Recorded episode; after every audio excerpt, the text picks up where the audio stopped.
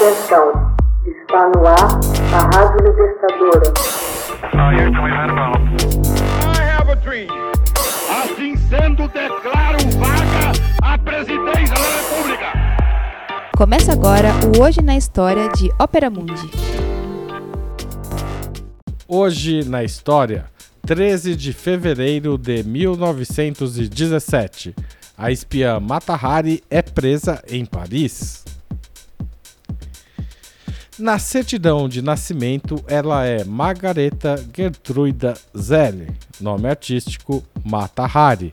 Em 13 de fevereiro de 1917, a famosa e exótica bailarina holandesa é presa em um hotel na Avenida Champs-Élysées, em Paris, acusada pela inteligência francesa de espionagem durante a Primeira Guerra Mundial. Matahari era filha de um empresário holandês e de uma descendente de javaneses, provável origem de sua beleza diferenciada.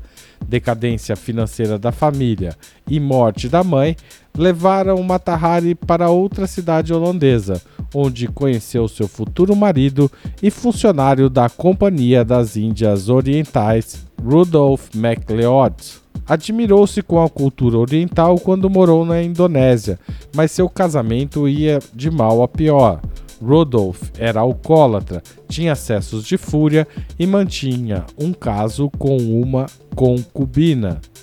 Divorciada, Margareta decidiu viver independentemente em Paris, após Rudolf não pagar pensões a ela e forçá-la a lhe entregar a filha. O outro filho havia morrido no Oriente, vítima de sífilis contraída dos pais, ou, segundo boatos, por envenenamento de uma criada, do qual apenas a filha sobreviveu. Assim, Margareta passou a exercer a profissão de dançarina na capital francesa. Em 1903, tinha 26 anos de idade e percebeu que os parisienses da Belle Époque adoravam ver espetáculos com alusões estéticas à distante cultura oriental.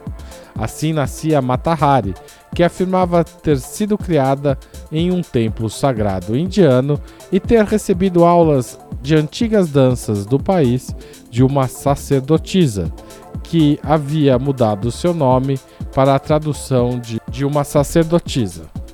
Logo ganhou popularidade em toda a Europa, principalmente por dançar e posar quase inteiramente nua diante do público. Cortesã e bailarina, Matahari colecionou vários amantes, entre militares e figuras políticas francesas e alemãs.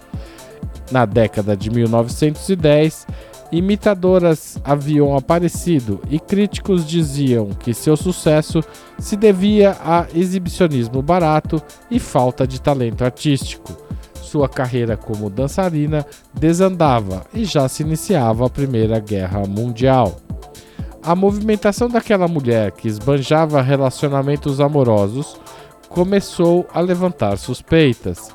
As circunstâncias de sua apreensão não são consenso, assim como, aliás, muitos dos fatos de sua vida.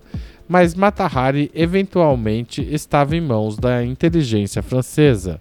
Algumas fontes afirmam que a França exigiu que ela servisse como espiã a partir de casos premeditados com oficiais alemães na Espanha. Por fim, Matahari mostrou-se inabilidosa, com informações pouco relevantes. Outros afirmaram que os franceses interceptaram mensagens de rádio entre alemães em que eram descritas atividades de um alemão com o codinome H21 a partir das informações, os franceses teriam identificado a sigla como Matahari. Após ser presa no hotel Élysée Palace e interrogada, Matahari foi acusada de servir como espiã à Alemanha ou como agente duplo, dependendo da história. Ela teria escrito várias cartas ao cônsul holandês em Paris, clamando sua inocência e dizendo que suas conexões internacionais eram fruto de seu trabalho como dançarina. Por um lado, a autora da biografia Femme Fatale, Pat Shipman, defende que Mata Hari nunca foi agente duplo e que foi usada como bode expiatório para distrair a opinião pública das grandes perdas sofridas pelo exército francês no fronte. Por outro, detalhados documentos alemães comprovariam a entrada de Matahari como agente na Alemanha e na Espanha e confirmariam o codinome H21. As circunstâncias de suas alegadas atividades de espionagem durante a guerra eram e permaneceram pouco claras. De qualquer modo, em 25 de julho de 1917, Matahari foi julgada por uma corte militar e sentenciada à pena de morte. Seu processo foi tendencioso, cheio de falhas e montado sobre evidências circunstanciais. Não ficou provado que alguma informação relevante ou secreta tivesse sido repassada aos exércitos inimigos da França, mas nem ela nem seu advogado tampouco conseguiram sustentar a defesa. Tendo o presidente francês negado o apelo final de clemência, um pelotão de fuzilamento a executou a 15 de outubro no mesmo ano em Vincennes, nos arredores de Paris. Matahari não foi amarrada e se recusou a vendar os olhos, recebendo as balas de cabeça erguida, segundo o relato de Henry Wales, jornalista britânico que cobriu a execução.